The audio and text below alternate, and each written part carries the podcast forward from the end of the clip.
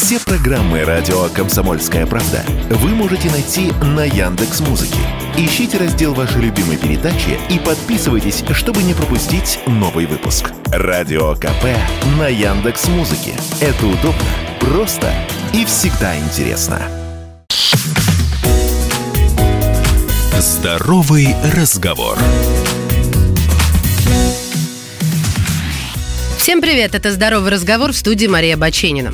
Сейчас скажу страшную вещь, только вы не обижайтесь. Есть на ночь можно. Те продукты, которые вы едите в 11 вечера, ну, не являются они более калорийными, чем продукты, съеденные в 2 часа дня.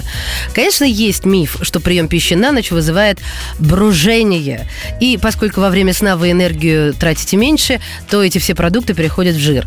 На самом деле и избыточных килограммов и брожения не будет. Если вы, конечно, не переели и не съели слишком много углеводов, особенно быстрых, которые желудок не в состоянии переварить. Продукты, так сказать, из зоны риска, которые сами по себе вызывают газообразование, это бобовый, фасоль, горох, капуста, отруби, черный хлеб. Это не зависит от времени суток.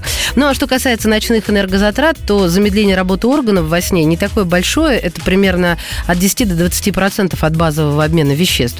То есть главное не переедать и держать в голове баланс калорий. Ну, то есть помнить примерно, сколько вы съели в течение дня. Организм человека легко адаптируется к новым для себя условиям, и если вы, допустим, привыкли завтракать в полдень, а ужинать в полночь, ваш э, ЖКТ со временем привыкает и начинает работать именно по этой модели.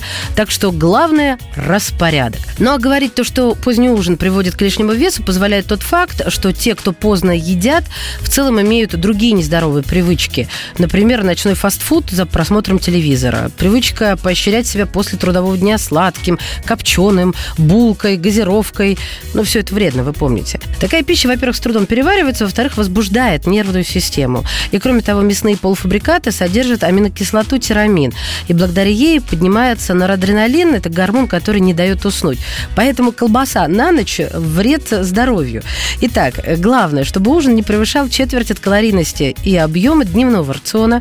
Если вы считаете, что съели в течение дня достаточно, а ближе ко сну у вас появился голод, ну, перекусите омлетом. Лучше без желтков, то есть белковым.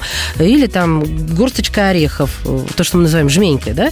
Не сладким йогуртом или творог. Вы быстрее уснете, у вас не будет ощущения, что вы чем-то себя обделяете, и с утра вы не ощутите в животе тяжесть. Если у вас проблемы с засыпанием, в качестве вспомогательного средства можно включить в состав ужина продукты, которые богаты мелатонином. Это гормон, который отвечает за то, когда мы идем спать и когда просыпаемся. Ну, это, например, вишня, грецкие орехи, даже кукурузная каша. И в случае, если вы любитель ночных походов к холодильнику, и вас тяготит эта привычка, скорее всего, вы просто не наедаетесь качественной пищей, в первую очередь белком, в течение дня. Пересмотрите свой рацион, а лучше его позаписывать хотя бы пару дней, и потребляйте больше хорошего белка. Белое куриное мясо, рыба, яйца, в первую очередь белок, и медленные углеводы, крупы, сваренные на воде. Съедайте больше на завтрак, чуть меньше, но тоже много на обед, а, так, чтобы не перекусывать и не оставаться голодными, а можно, конечно же, раздробить каждые 3-4 часа, и именно нужно наедаться. Тогда на ужин, естественным образом, вы съедите меньше. Берегите себя. Здоровый разговор.